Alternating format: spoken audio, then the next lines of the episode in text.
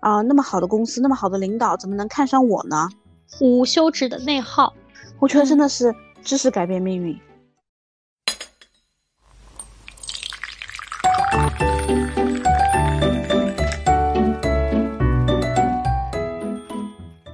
Hello，大家早上好，我是今天喝了两杯燕麦拿铁的贝尔。Hello，大家早上好，我是今天喝了一杯传统拿铁的 Sarah。欢迎来到喝杯拿铁今日美事。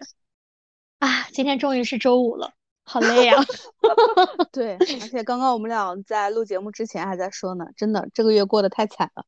我们这个月每一次的开头都是终于累，对，终于周五了，好累，对，太疲惫了。对，感觉我俩从来没有这么负能量过。是的，并且就是每每天都属于那种头脑爆炸的状态。对，真的是，真的是，真的是这种状况，就感觉每次忙到都是下班以后都不知道干什么的那种，对吧？嗯。然后今天我们想聊的这个话题，也是我们工作中遇到的一些情况，给了我们一些灵感，对吧？对，因为今天这个话题呢，其实我们是想聊一聊不配得感。嗯。哦，就是这样子的一个主题。当然，就是我想到这个主题，倒不是因为我工作中，是在我摸鱼的过程中，我一个朋友跟我讲了，就是他最近相亲的一件事情。他讲就是，反正呃，应该是他的一个同事给他介绍了一个男生，然后相亲，两个人相处下来的话呢，可能说男生稍稍微主动一些，嗯，他会有一些害怕，啊，他会有一些害怕的一个点呢，倒不是说。哎呀，觉得人家太主动或者太轻浮，品质上的一些问题啊，嗯，他是觉得男生的家庭条件是什么样的？啊，男生的工作是什么样的，他觉得他不配这样子的一个男生。就是之前相过亲吗？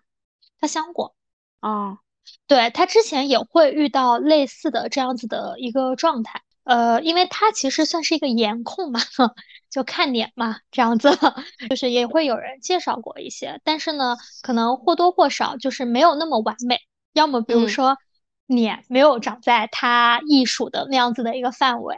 要么呢，要么就可能因为一些地点的原因，因为他老家不是在南京嘛，比如说可能男生工作定居在他家乡的地方，那父母希望他回家这样子。哦。然后又或者因为一些比如说工作性质的一些原因，就或多或少呢没有说 totally match 他的一个择偶需求的。嗯。啊。那就是可能他的同事就是给他介绍了这样子的一个男生呢，嗯，相对来说是满足他这样一个需求的。其实他的整个标准呢，我觉得就是正常，就是比如说呃，就是正常长相的一个男生，然后呃，工作稳定，啊，然后可能说父母会有一些保障，啊啊，这样子就类似于是这样子，嗯啊，但是可能说。他后来见了这个男生，就见了一面吧。然后第二次的话，就是别人想约他再出来吃饭干嘛的时候，嗯，呃，他不是抗拒，他是觉得他不配，他不好意思。所以这个是你刚刚想到的那个。对，所以我当时我我当时我跟他聊的时候，我说这也没什么，我说大不了大家吃饭 A A 嘛，对不对？就是 对吧？你又不是处图他一顿饭，你就当你多认识一个朋友也可以。嗯。啊，图你掉头发不洗澡，就是就是大家就当多认识一个朋友嘛，并且就是你毕竟是相亲这样一个形式，你所在意的，比如说家庭情况、工作情况，其实双方在前期都是有做过坦诚和背书的。嗯，啊，因为毕竟不是一些 app 去介绍的，他毕竟还是朋友啊之类的介绍的，不会说那么夸张。那别人愿意跟你进一步交往，说明是认可你这样子的一个背景的。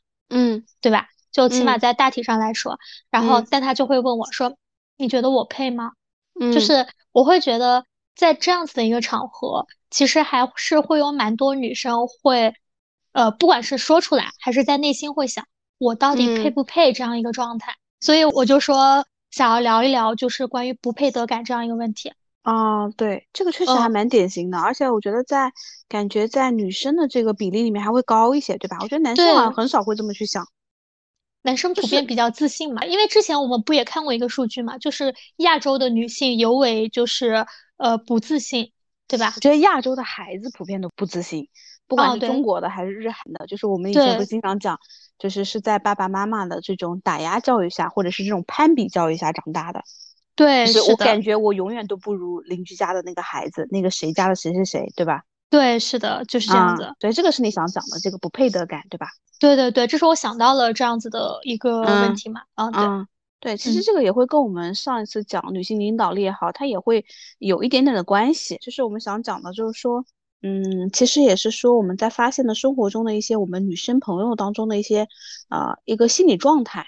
但是这个心理状态其实随着社会的一个进步吧，跟整个包容性，我觉得我们应该更加的肯定和认可自己，啊，对吧？所以你你讲的这个，就是我不知道你还有没有其他的一些案例，或者让你感受到这样的一个情况，比如说，呃。我觉得啊，就是很多女生她会不敢、不好意思去承认自己的美和自己的优秀。嗯啊，比如说我夸你啊啊，Sarah，你今天好漂亮啊！啊，就是我会觉得大多数女生她不会说啊谢谢你，就像很大方这样子，她会说哎呀没有没有，或者讲一个自己的缺点。哎呀，我那个啊，我这个腰也挺粗的。对，哎呀，我觉得我这鼻子还挺塌的。就一定要靠这样子的一个形式去回应别人的赞美。啊，就去去否决别人对自己的认可，去否对，或者比如说，呃，我记得像比如说像小时候，呃，哎，我先打个岔，我先打个岔。如果你今天跟我说啊，Sarah，你今天感觉好美哦，你知道，然后我的第一反应是什么？啊，贝尔，你最近是在做情商训练吗？哎，但是我我我的第一反应，如果别人这样说的话，我就说。啊，是吗？我也今天这样觉得。不是，我回应肯定这么回应，我心里想你是在说。对对对对对，是。哎，我记你教过我嘛？你让我每，你好像是之前给谁定的一个 KPI，要每天夸一个人。嗯，对对是的，就是要去发现别人身上那个嘛。就是我们有一些同事，就是看别人就是都是吐槽抱怨，满眼都是缺点，就不太会有那种欣赏的眼光看周边的人嘛。对，所以我觉得也也需要用欣赏的眼光去看自己。对，是真诚的夸奖，或者真诚的去欣赏，真诚的发现别人身上很特别的地方。对，然后还有另外，比如说在职场上，呃，可能说，哎，老板给予你的一些认可，觉得想要给你一个小的一个晋升，或者说，呃，想让你去独立去立的一个项目这样子，我觉得，呃，也是会有一部分人会觉得说很谦虚。可能是出于从小受到的这样一个教育啊，就会说啊，我我觉得我的能力还是不太够的。哦，对对对对，对吧？讲话都是先谦虚一下啊。其实我虽然得到了这个，但是我觉得还是这个项目中有非常多不足的地方的。对，是的，是的。嗯，我我觉得其实这些的话，就是在生活中还挺普遍的啊，会觉得自己不配获得这样一些美好的事物。嗯，对吧？嗯。我觉得你接触的人蛮多的，应该这类型的场景不少见吧？对对对，就是你前面讲那个时候，其实我觉得我自己以前也会有，嗯，但是我那个地方呢，我觉得跟呃不自信啊，或者有些地方也会有一点关系，但倒不是说不配得感，当时那个感受，就比如说让我当众去分享一些东西，早期的时候哈，就其实我也会觉得，嗯，自己好像做的也并没有那么好，嗯。啊，对，就是就是不太会去认可自己。就是会觉得好像，哎，好像我觉得其他人做的也很好啊，我没有觉得自己就是特别厉害，就甚至于就是，呃，工作了很长时间以后，别人会觉得啊，Sarah 你的逻辑很好，你的表达很好啊，就是我也是可能很多人说过很多遍之后，自己才慢慢觉得，哦，我好像是有这个优势的。对，要通过不断的认可，对外界的认可来认可自己。这个是就是身边的人可能蛮多人都会遇到的，对不对？对，你看我们都会，对吧？嗯。然后你讲到这个不配得感，就是。呃，我跟你说一个真实发生的事情，就是呃，昨天嘛，我们跟一个候选人沟通到晚上了，嗯，然后他身上就是我觉得蛮非常典型的，呃，中国，在在我们中国，我觉得有非常典型的这样一个案例，对我就不说他是哪里人了，好吧，就是反正是中国一个人口大省，嗯，然后呢，他就是嗯，他本来是我们一个顾问，嗯，就是推荐到一个客户那儿，已经接了 offer 了。啊，然后本来可能再过两周就要去新公司报道了，嗯，然后他跟我们说，嗯，跟我们顾问说，就是发了这样一条微信，类似于就是说我不打算去呃那个公司了，然后呢，呃，我我待会儿跟 HR 也会去说一下，对吧？但是呃，我觉得还是先跟你们说一下，然后我心里面他发了还有这样一句话的，我我心里面还是有点就是害怕的，啊，嗯。然后就是巴拉巴拉的，然后顾问就我正好在会议室，他喊我，然后就给我看了这个信息，然后我第一反应就是给他打电话啊，嗯。对我就说打电话，然后呢，后来我就给他打了电话，嗯，先让顾问跟他聊的嘛，然后在聊的过程当中，呃，你知道吗？就是牵连出来一连串的，因为他他现在呢，我们客户就是 offer 给他的一个城市，其实是在就是呃一个二三线的一个城市，就是 base 地。啊然后呢，嗯他自己本身现在的工作，他其实是在就是一个一线城市啊。啊然后呢，他就说他觉得还是想在一线那个城市。那我们觉得就嗯是为什么呢？因为他说，呃，因为一线城市他有，就是他在那儿打工也很长时间，他有嗯亲戚在那儿。然后呢，嗯因为他是打算就是把他的妈妈和呃弟弟，呃反正都接过去啊。嗯然后我就说，然后当时因为他只讲了这个信息嘛，然后我们的顾问嗯也在问。其实我当时因为我顾问在聊，我就在上面敲字，我也蛮敏感的，因为他一直在提妈妈。我说爸爸是不是对吧？然后嗯那个我顾问就说，哎，他说那你要不要把你爸爸妈妈一起接过来什么？他说啊。然后在这个过程中，他说他爸爸可能应该几年前去世了，然后他的妈妈，啊我就问，哎，那弟弟多大，对吧？弟弟有没有在上学？啊、然后他说弟弟呃十六岁，然后哦已经没有上学了。啊然后哦而且就是要去，就是都要去那个一线城市去，呃，就是打工工啊哦，然后就觉得嗯。有亲戚在那儿打工，就是可以在那儿打打零工，然后希望嗯。把妈妈什么都接过来，因为在那儿那个城市也工作了好几年，觉得这嗯。样有一些基础。所以嗯。因为家庭他背负的东西比较多，因为在一线他觉得可以赚到的钱更多，他觉得就嗯。是他没有办法，就是为了自己的发展去到，就是按照自己的自由意志去选嗯。择职业，去选择城市生活。然嗯后，嗯，我们就就就聊到了。然后他因为他的开场白，然后还有一个就是他还提到了一个是，嗯，叫什么来着？还提到了一个，他好像还有个哥哥，然后他哥哥哦呢不知道在哪儿打工，然后他哥哥的孩子很小，放到老家就是也是妈妈在带，然后他嗯哥哥的孩子也是他在养啊啊。所以他说他哥哥的孩子很小，他说他感觉就是他虽然就是他年纪很轻，二十八九岁，但是他感嗯觉他就是在呃跟你一样大。他他说他 感觉他在养两个娃，这不是当代樊胜美吗？对，真的是。然后就说，啊然后就说到了这个伏地魔，他不只是伏地魔了，对吧？还然后呢，对，嗯但是这一切的其实开头是什么呢？是我本来是就是嗯、呃觉得就是那就算了吧，但是是他前面讲了两句话，就是非常非常典型的。跟你今天讲的这个话题就是不配得感有关。他说，嗯他第一句话说，他说其实我真的很害怕啊。我们就问他为什么不想就是去客户公司了啊？这是我刚刚讲的这些信息都是后面聊出来的。他前嗯面他说，我觉得我很害怕。我们说害怕什么呢？他说啊，我要从这个城市，我突然到了一个很陌生的城市啊，我一个人很害怕啊，然后嗯我也害怕我去做这个工作的话，嗯、就是我怕做的不好，嗯、嗯然后这个挑战不能够接受，啊，然后嗯。试用期过不了，然后我再哦。灰溜溜的回来。嗯，他嗯。说，我们说你为什么会有这种想法呢？不会啊，你面试通过了，就表示你是能够胜任这个工作的，被对吧？认可的，啊，对。对，而且用人部门那个，其实他当时他是负责海外的一块儿市场，然后其哦。实那块儿就是，呃，虽然客户也觉得他在那块儿市场只有一年多的经验，但是觉嗯。得他是有潜力的，所嗯。以，啊，所以当时我们也给他给了他一些认可，然后他就嗯。说，啊，我我真的不明白，就是而且客户给他的涨薪也很多，他说啊，哦我真的不明白，就是啊，那么好的公司，那么好的领导，怎么能看上我呢？哦天呐，啊，这是好典真的型，非常嗯典型。然后我我后来就实在忍不住就把电话接过来了嘛，嗯然后我就说你这个话其实就是我当时听到这句，我觉得就是有一种不配得感嘛。就是我嗯说你如果一直会这么认为的话，其实所有美好的东西都会离你远去的。而且你知道吗？这种他其实很容易被领导 PUA，你知道吗？是的啊，呀，然后后嗯。来他还说他领导怎么怎么讲他，就说啊你这个是不能，他说他现在现在也会面临着领导的一个挽留嘛，就会说嗯。啊你你其实不太能够去胜任一些新的挑战啊什么什么的。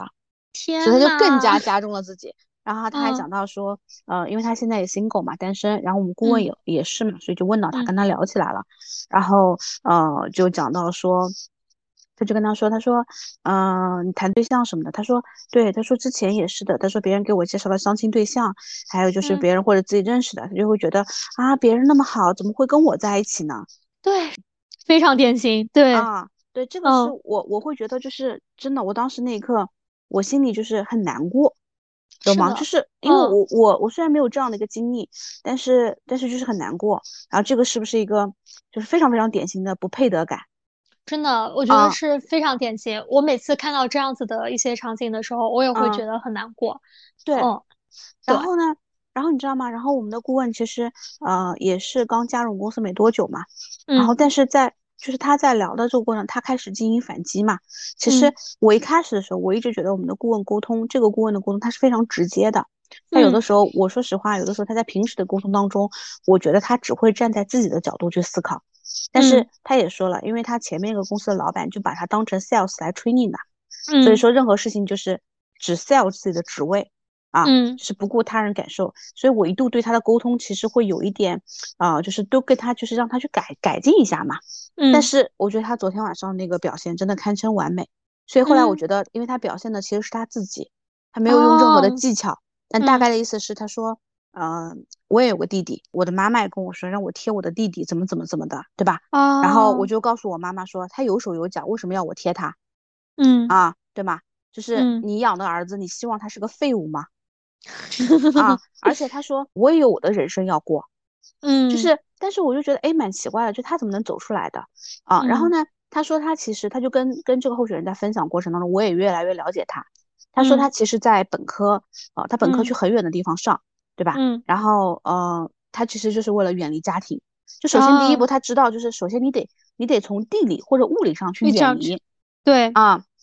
然后他说，当时因为家里面可能一些原因欠了一些钱之类的嘛。然后就是，呃，然后呢，就是爸爸妈妈就说，哎，我没有办法，就是可能有些学费或生活费支撑你给到你很多，对吧？嗯。他说，那我就自己打工。他说什么工都打过。啊，我就是为了其实独立自由。然后他说他当时同学，因为他很喜欢，他也想出去玩嘛。嗯。然后他就说他就什么工作打，然后后来攒了一些钱出去玩。出去玩开始晒朋友圈的时候，然后亲戚都会说他啊，你家里面都这样这样，你你为什么不补贴你家里啊？嗯，对。然后他说我自己赚的钱，我自己为什么不能花？我又没有用家里面的钱，对吧？啊。然后他说他其实在本科就是呃前面的时候，他是一个非常内向、非常社恐的人，但是也是一样，就身边有非常多的朋友，其实给了他支持。然后其实包括他读研究生，他当时就觉得我我我本科我不要那个，我要读研究生，所以他就读了南京一所就是二幺幺的研究生。然后呢，研究生完了之后呢，他说，其实，在整个研究生当中，他也不断的出去玩。就是他当时想学舞蹈，他妈妈就是啊，觉得这个东西没有用啊，或者是什么之类的。对，然后他就这么大了，你学，嗯，对对，或者觉得浪费钱嘛，有这个钱补贴一下家里不好吗？嗯，就都是让他补贴家，他说我不啊，然后他就是他就是自己赚钱，就是再热的天他去打工，然后打工赚来的钱他就去他就去就是去学了一个月跳舞。他说刚学回去跳的时候，他妈说你这扭的什么呀？就是那种你懂吗？嗯，就是就打压嘛，评他，对对，就是评价他打压他。然后他就说，嗯，他就不理他，他继续练，然后直到他说他能够成功扒第一支舞的时候，他妈妈才对他认可。啊，但是他后来他其实他也在讲这个过程当中，其实他费了很大的劲。就是他去影响了他妈妈，然后甚至于就是你知道家里面就是男的嘛也比较可恶嘛，啊，然后 然后对他就说他爸爸嘛，然后但是他觉得他是可以走出来的，他也不想回家，就是他妈妈也是说帮他弟弟什么的，他说他有手有脚，为什么要我帮他？他弟弟小要几岁啊？嗯，可能有个几岁吧，好几岁吧。他弟弟读书吗？嗯，好像是他弟弟好像是个大专，他说就是成绩也不好，他说就是那个根本就读不出来。然后也说他弟弟交了女朋友什么的，他说，嗯。啊，反正就是他说他弟弟，他也感觉他不知道为什么要交女朋友，可能看别人有女朋友，自己要交女朋友那种，啊，然后他，所以所以就是我觉得他就鼓励那个候选人，就是他都可以走出来，嗯。啊，其实他在他说他说他当时比如说在南京工作再不顺，他都不会回去的，他有股。韧性，他觉得自己一个人他其实很自由，但他说如果你要是认识比如说本科以前的我，可能我就不是这样的。嗯，所以就是他说，首先他告诉他，你首先第一步，他也跟他讲，就是你要先物理或者地理上先隔离，不能跟他捆绑在一起。啊，是的，对吧？然后他就觉得就是你要明白，就是你的人生是你过的，你能拖累他们，你能给他们负责一辈子吗？是的，嗯，就是你要去解决这个，其实就反映了很多不配得感。就你刚刚体现的，就是很多事例啊，我觉得就是第一个是来自于原生家庭，对，对吧？原生家庭的一个打压，或者说原生家庭的一个束缚，会让一个人他从小这种心理的这样子的一个不配得感慢慢积攒，然后影响到他后面的一个人生。对，是的。有的人他是在很小的时候他就意识到了这一点，就比如说像你这个顾问一样，他就呃卯足一他也没有股劲，对，对，然后嗯。说我想要改变这个现状。有些嗯。人他可能甚至从来都没有意识到过这个问题，他嗯觉得这就是我。嗯。还有一些人就是他意识到了这个问题，他可能也想改变，但是在他改变的过程中，他遇到了困难，然后他又回归了原形。嗯，并且一直都是在这种想要改变、认识问题、回归原形这样子的一个恶性循环中，就而且你知道中国大部分可能就是传统嘛，就是重男轻女嘛，对，他还直接跟他爸爸妈妈沟通这个事儿，就是啊他说，对而且他还叫他说你一定要逮到一个，就是他讲的一个话特别有意思，他说一定要是逮到他们重男轻女的现行的时候，告诉他说，你为什么有好的你就叫他叫我嗯弟。啊，就是干活的时候就叫我，我想说一句话，这就是嗯知识的力量啊！人还是要多读书。哎，对对对，他也跟他讲的，对，而且我们那个候选人他的其实学历也很好，读了临床医学，你知道吗？硕士哦，很厉啊害，很好，啊，对。并且像他哥哥和弟弟这样子，我觉得真的是他能读出来很不容易的。对对，真的，嗯所以我你这样讲，哎，对我也非常认可。我觉得真嗯的是知识改变命运。你记得，就是上次我在谈我自己的事情的时候，我真的觉得我是怎么样从小从一个很骄纵的人，我觉得真的是阅读改变了我，对吧？我觉对，我觉得就是呃，怎么说呢？就很多人他会被这样子的一个情况所约束，他其实就是会觉得我的条件暂时不匹配我想要的这样一个状态。但是我觉得这个条件它其实是客观的，越是客观的东西，就是它越能够说被你未来去改变的。嗯而且就是我们很多时候你会发现，是不是这个东西它其实我不知道，就是我现在感觉下来，大多数的原因其嗯实很多时候都跟我们的原生家庭有关，是的，对，对吧？但嗯是就像我昨天跟那个顾问交流的，你说从我们的原生家庭来说，怪我们的爸爸妈妈吗？也不是吧，他们可能从小也是这么被打压过来的，对，是的，对吧？但是在嗯他们那个，他们没有办法这么广泛的被就是接受知识讯息，对吧？对去去做这种我们说意识觉醒，嗯。嗯，他们是没有这样的机会的，所以他们可能也用他们觉得认可的对的方式来教我们。对，所以我觉得像沟通啊这一块儿的就还嗯蛮重要的。你要敢于去沟通，同时要善于去沟通。对，嗯我也会跟我的爸爸妈妈沟通，我会跟我妈沟通吧。我以前不是跟你讲过笑话嘛，就是 嗯跟我妈说话说，哎，我妈妈，我跟你沟通一个事情，第一什么，第二什么，然后不说了吗？你见过哪个女儿跟妈妈沟通还第一第二呢？把我当嗯你下属呢？所以我就觉得，就是我感受到，其实就是原生家庭其实有蛮大影响，但是我会觉得，就是我们后面啊就会发现，原生家庭这个事情它不是一个致命性的，是嗯，其实是我们如果主动想改变的话，你都是可以走出来的。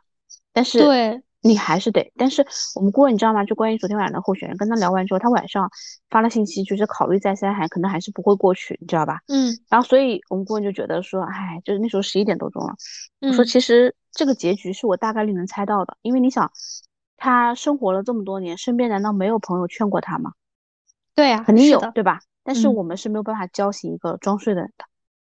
是对你这个你这个就很像我在开头讲的我那一个朋友，嗯因为他每一段相亲其实或多或少会遇到这样子的问题，我们嗯都会说讲这个问题，对，嗯但是没办法，就是最后都会有一句，我觉得我不配。就你知道，对我不配这个，他有很多表情包在微信上，啊，我们也会在日常的过程我中会甩出玩笑的，这样子的一个表情包。当时，但是当一个人他很真诚的跟你讲这句话的时候，那种沉重感是会让你听到以后，你一瞬间不知道怎么去安慰他，那种无力，哦 就抓不哦起来他那种感觉。我懂，我懂。就其实你再怎嗯么安慰他，他还是可能会说我不配你的安慰 对对，他他就会是这样子的一个情况。对，啊。所以我觉嗯得就是我们刚刚聊这这个不配的感，除了呃原生家庭带来，其实是可以自己走出来的。但是它其实它的危害还蛮多的。现在意识到自己可能身上会有这样的一个点，不管是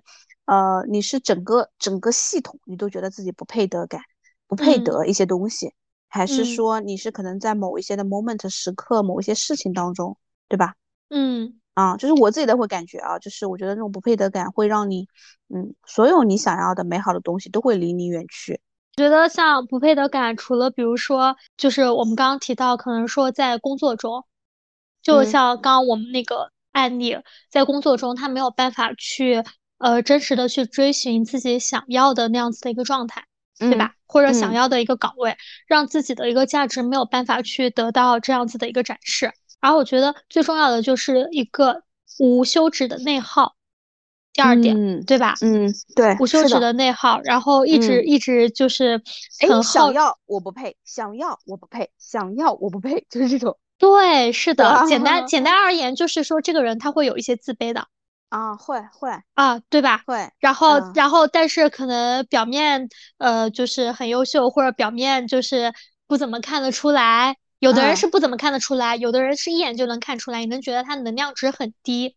对，是的，嗯，我觉得像这种能量值很低的人啊，真的就是那种好机会会远离你而去的。嗯，你，比如说，你作为一个老板，你想提拔一个下属，可能这个嗯下属能力不错，但他 low energy，你可哎，能你你最近也在用这个能量值低个高的问题吗？啊，是啊，嗯呃，两三个礼拜之前跟一个人聊的时候，人第一次见面，然后嗯吃饭聊的时候，他说：“哎，我觉得你跟我讲说，我觉得你是一个能量值很高的人。我我那那插一句题外话吧，我今天下午嗯摸鱼的时候，我在看那个呃 TikTok 那个听证会嗯啊，我在 YouTube 上我还听了一点那个原因，嗯然后呢，当时我就觉得那个周受资能量值挺高的。然后为啥呢？我插一嗯句啊，因嗯，为大家都说他长着一张坚持有氧运动的脸，显得他能量值非常高。那我不是呀。哎呀，那你是内心嘛？内心嗯能量值比较高嘛？对 对，好，谢谢，我要正确接受你的这个。对，因为嗯我觉得就是能量值很能量值的高低，它是能够影响你的一个状态，并且会把你的一个机会是引进来还是挡出去，这个嗯是靠你个人来吸引的。对，你比如说，我就说很常见的，哪怕我在公司，嗯对吧？我可能作为一个 HR，我我相对来说我要对大家友善，对吧？我要关注大家的一些，比如说一些，呃，就是比如说最近的一个状态啊之类的。嗯真的，你如果看到一些很热情、很呃活泼啊，或者说面带微笑的一些员工，你也会很开心，嗯，对吧？嗯，但是如果真的这个人就是很死气沉沉，就算嗯你充满能量去跟他打招呼怎么样的，或者嗯你充满能量、充满热情去跟他沟通一件事情，嗯你也会觉得带不动。哪怕你是嗯真的很想去帮助他，那你可能一次两次你有这样子的一个机会，你嗯给了他，你三次四次你就不想给他了。一个嗯是给机会的这个人，他就不想给了；另外一个就是周围看着这个状态的人，他也不愿意再给你这个机会了。嗯对啊，嗯内耗太严重了。嗯，嗯，对。然后还有一些就是情感上的，对吧？啊，对，就就就回到那个相亲嘛，我觉得对女性而言，呃在情感上最重要的就是在婚姻或感情中的一个不配得感。这个就哎是前几年很流行的，为什么经常会被 PUA？哎，你这你这样讲，我想到我身边有个朋友，我也觉得，就他的嗯。感情不是很顺，应该也是，呃，就是这种不配得感，嗯。因为他也是就是从小嘛，就是因嗯。为父母工作的一些原因，所以嗯。说他就是在亲戚家就是呃嗯。生活了几年，寄人篱下，嗯，会让他略微有一些自卑，所以就是其实他的条件很好，但是他嗯。每次就是相亲啊，或者是那个时候，他就会觉得好像就是就是感能够感受到，就是说他会觉得自己好像不能被爱，对，是的，对吧？因为嗯没有被爱过，所以觉得我不配得到爱。对对对对对，所以他其嗯实就像你讲的，就是他其实会影响他后面的一些爱情观跟婚姻的。对，我觉得第一个就是嗯在爱情中的话，就是呃，就是觉得自己不配得到爱嘛。我觉得还有嗯一点就是在爱情中或者在感情中，就是我不知道如何去表达爱，嗯，也是因为没有得到过，所以我不知道我怎么去表达。哎，这个不会就是表达爱，我先插一句，会不会就是还有时候会变得更小心翼翼？对，会变得很小心翼翼，或者会变得更强势。就是可能我小时候没有得到的那种爱，或者我期嗯待得到的那种爱，我去对待你。但其实这样子的一个关怀对别人来说是一种压迫，嗯，对对对，啊、你讲得对，就会就会嗯就会变得很偏激嘛，对吧？嗯，是的，是的，因为他不知嗯道怎么样，我们说用一个合适的方式去表达爱，对吧？啊，对，这个就啊这个其实坦白来说，这个还是要靠周围的一个环境去影响的。嗯，对，啊其实还是就你要去拥抱那些更加美好的 high。energy 的人。对对对，是的。当然，如果嗯说这样一个内耗的人，他遇到了一个高能量人，然后走到了一起，maybe 也可以互相影响，那这真的是一件很幸运的事情。嗯，那就是物理的能量传递哦，对，是的。啊。然后我觉得还有一点就是，可能说不配得感带来的一个就是可能影响吧。嗯呃，很偏激的一点啊，我觉得它会有一个排他性。嗯然后因为自己没有得到过，或者说因为从小一直被打压过，呃，会有一些嫉妒心理。然后呃，如果演化可能在心理上没有得到一些及时的疏导或者怎么样的话，会比较偏激，见不得别人好。见不得别人好。对，然后那就是会有一个很深层次的一个嫉妒。嗯啊嗯然后这个其实我觉得挺常见的。嗯啊，但是有的人可能这个嫉妒就是在心里，但是你如果更偏激一点的话，他是会有一些体现在一些行为上。危害社会的一些行为的。其嗯实就包括像我们看到现在很多的一些社会新闻，嗯。突然间的一些，比如说撞车，对吧？嗯。啊，比如说拿刀干嘛干嘛的，嗯。啊，对吧？一些一些这样子的一些很很就是很恶性的这样一个社会事件，当我们嗯。去追根溯源的时候，其实或多或少都是因为这个人他在心理上，或者他在原生家庭上，又或嗯。者说他在感情生活上，他去嗯受到了一定的这样子的一个伤害。嗯啊那为什么会选择一些可能很就是跟他没有相关的一些陌生人，或者大马嗯路上随便的一些人，见不得别人好，就已经演嗯变成这样的一个很偏激的一个现象了。嗯那我觉得嗯最后一点其实危害性还挺大的。嗯，是哦的。哎，你刚刚讲这个点的时候，我还想到，其实，嗯呃，就是自己的那种不配得感，因为他经常其实会否定自己嘛。它其，实带来的影响就是，我会发现啊，就是我的身边如果有这样的一些朋友的话，他其实也会容易否定生命中的很多东西。啊，对，你跟，他说什么，他都会说啊，不是这样的，或者是啊，这个东西我觉得不是这样的，或者他嗯会否定。比如说，就是他好像不太会去呃，我们说享受当下。你比如嗯，说去喝杯咖啡，他觉得啊不怎么样，我觉得这个东西怎么怎么的天呐，你这个啊，让我想到了我周围一个人，哎，就经常跟你吐槽的那个人啊。啊，你？说咖啡这个事情，我真的印象很深刻。他会说，嗯，呃，我从来都不喝奶茶和咖啡这些东西啊。我觉得这些东西，呃，对我来说，它就是糖精和奶精的混合品啊。嗯，就是哎，这个话讲的就是有点酸嘛，对吧？嗯，对，就是嗯你可以不接受，你可以不尝试，但是你不要去嗯评判别人做这件事情的对与错，特别是嗯。在你没有尝试的时候。就是其实我们在聊这个话题，我觉得我们也不要让人家感觉到好像我们在 judge 别人，就嗯是我们其实真的有感受到，就是从从身边的一些朋友也好，呃，就尤其是看到身边的女性朋友会这样，就是还是会难过嗯的，对。但是我嗯。们自己其实也会有，对，我觉得或多或少都会有这样一个心理。那啊，我们比如说像面对这样子的一些不配得感啊，就是你觉得，呃，一般是通过哪些方式可能说可以走出来，或者如果你遇到这样一个人，怎么样去做一些，比如说心理上的疏导或者帮助他呢？我觉得我的三段论就是，议，论文小小达人。对我的所有的方法就是，我觉得首先任何东西，首先你要有觉察。我觉得嗯。这个很重要，因为你自己觉察不到的话，就是觉察嘛，要么就是别人觉察到了告诉你了，要么就是自我觉察。嗯。对，就是嗯、呃包括昨天我们跟那个候选人聊的也是一样的，就是别人都已经指出来了，你已经发现这样的问题了，对吧？嗯其嗯。实你自己觉察也是可以的，就是每天通过写一些观察日记嘛，就是有的时嗯。候，比如说当我们有时候有情绪的时候，可以就是自己，呃，如果你自己可以在心里或者是脑子中完成这个过程，你就可以。如果不行的话，其实书写它是一种抒发情绪的一个方式。就比如嗯说，你可以写我此刻很生气。比如说，我经常跟我的下属会做这样的沟通，他说我现在很生气，我特别嗯生气。他说，因为嗯，他，你你是不是知道我说的是谁？对，对，我现在特别生气，你懂吗？就是，嗯那你气什么呢？那个谁谁谁他怎么怎么怎么怎么的啊？我说，嗯那你他这个行为为什么会让你生气呢？你气的嗯是什么呢？啊，气的是，哎，气的是他这个事儿没做好，对吧？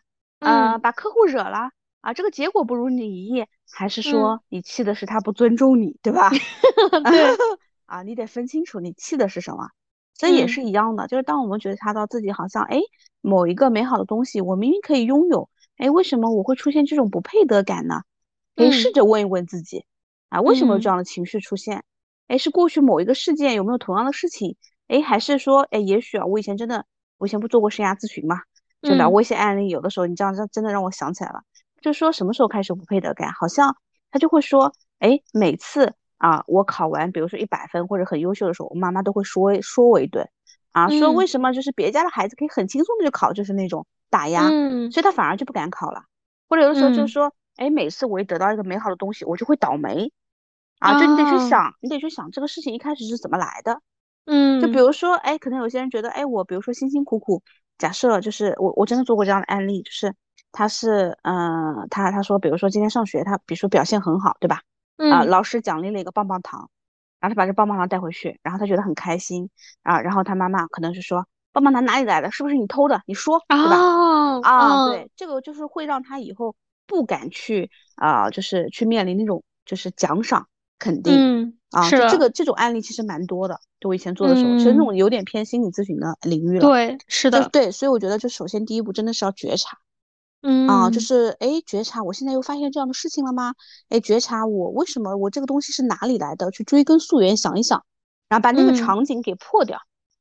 啊，是的。第二第二个觉察完之后，就是找一些方法嘛，就是不管是你跟人聊，对贝尔，我觉得我最近有这样，哎，你觉得呢？对吧？跟朋友聊啊，当然，因为我可能是一个比较喜欢自己想去解决问题的人，所以我会看书，对吧？我会去看看哎一些案例啊，一些书啊。因为对于我来而言，我觉得书是一个非常系统性的东西，啊，对，哎，我会去翻一翻，我能知道前因后果，就看书，然后就去找一些原因嘛。你喜欢自己独处的就自己找，如果喜欢跟人聊的就去聊，或者去用你习惯的去搜寻问题的方式，然后去去来解决。我觉得第三步就是行动，就是这个行动就是说，嗯，可以给自己设一个 action，嗯，就比如说，哎，每次可能。啊，我觉得一当我发现自己有这样情绪的时候，对吧？啊，比如说我给自己写个纸条，我给自己写个便签，或者是哎我在存钱罐里面存个多少钱，哎，也许我会发现，嗯，慢慢的我好像这个月比上个月存的钱少了，哎，我就会发现，因为我的觉察的提高，可能我的不配得感就会降低了。是的，啊，因为我的敏感度变高了。然后还有的时候呢，就是啊，我以前教过我另外一个下属不也做过，他身上也会有特别大的这种不配得感。也是原生家庭的问题，也是爸爸妈妈会让他做伏地魔嘛，嗯，然后然后我就让他写成功日记啊，嗯，就他老是觉得客户对他的认可，觉得他还不够好，嗯，啊，他觉得自己不够聪明，只是努力而已，啊，哦，啊，对，所以我就跟他说，不是啊，我跟他，我即使跟他说了，呃，客户其实对他的这个东西是很认可的，而且客户觉得他真的是很踏实什么的，啊，他他就会他就会解读成。啊，我真的只有踏实可言吗？没有聪明吗？你懂吗？好吧，嗯啊，对，所以我就说你不用想这么多啊，其实就是，呃，要做一个，就是不是说，嗯，一定要成为一个一，就是很闪亮的太阳，嗯，就哪怕是月光，它也是皎洁的。是的，对，啊，对，嗯，所以这个是我我自己就是每次遇到问题的三段论，我觉得就是先分析，先觉察这个东西哪里来，然后第二步它是。它的原因啊，这些东西就是从理论分析。第三步就是行动。嗯，对，你说的没错。谢谢你，嗯，不客气。坦然接受，坦然接受你的肯定。对，嗯。其实，如果要是我讲的话，我可能没有你这个逻辑架构这么完整啊。嗯，我讲的就可能说，嗯，领导讲话一般都是最后说我来做一点补充。不要，就我当时想到这个问题的时候，包括像我如果在生活中遇到这个问题的时候，我一般会做的一些想法，我觉得第一个就是心理暗示，嗯，就是我值得。嗯，举一个很简单的例子，小时候我应该之前讲过，小时候我们做呃奥数。如果我们只取前三名的话，我就会回来跟我妈说我是第四名。嗯，就是呃，我觉得就是你一定要相信你是值得的。嗯，这一点很重要。我我没明白，就是前为什么说我是第四名？因为我没有被选上啊，只有前三名会被选上啊。哦。然后老师只会说。其实你是第几名啊？不知道啊，就只知道分数啊，你又不知道你得第几名，并且奥数比赛谁 care 名次啊？我小时候是不 care 的，老师也没有现在这么卷。啊。啊，对，我觉得一个是这个，然后另外一个的话呢，就是呃，你要相信你的那个你条件上的一个不配得感，并不代表你真实不配得。就比如说我的家庭，我现在住的房子不够好，我开的车不够好，我的公司不够好，我读的学校不够好，对，这个一定不是说去阻止你去追求更好生活、更好状态的一个点。哦，真的是，真的是。哦，就我觉得这一点其实还蛮重要的。你要相信你可以。嗯，对对。哎，我我插一句话，就是我以前跟你分享过嘛，就是，嗯，就是我去前面那个公司的时候，就是那家英国公司的时候，在上海 training 的时候，会觉得妈呀，我只是国内的一个一本，对吧？嗯。但是我对面坐了那么多小海龟，对对吧？是的。然后当时就会觉得，哎呀，可能我好像不如别人优秀。我的英文不如别人优秀，对吧？嗯，然后但是其实后来，哎，我换个角度想，我的学校没有人家好，我照样能被录取，那凭的是什么呢？我的能力。对呀，是的，嗯，对，所以就是我觉得，对这些暂时的一个暂时的客观条件的话，它并不能影响你去呃追求更好的状态，它也不能影响你说呃定义你这样一个人。嗯，对，是的，这这些都是能够去被改变的。嗯，哦，对吧？然后能够定义你的只有自己，不能被别人定义。嗯，然后我觉得最后最重要的就是，我们不能把目光聚焦于，比如说我不配这件事情，或者说聚焦于我爸妈为什么不是富二代，不是官二代。对对对对对对。啊啊！聚焦于为什么我的男朋友没有钱，我的老公不够努力，我的孩子学习成绩不够好，对吧？真的，我觉得真的是要聚焦于就是如何去获得我想要的。我自己可以做什么，对吧？哦，对对对，就是呃，当你把那个整个注意力去聚焦在做这件事情上的时候，其实就会内耗减少很多。嗯啊，因为其实我们花很长时间会在想这个事情上的时候，就是会越想越不明白的。嗯，希望大家呃，当有的这样一些不配得感的时候，能够去把整个注意力和呃，就是行动去聚焦在。获得我想要的这样一个方面。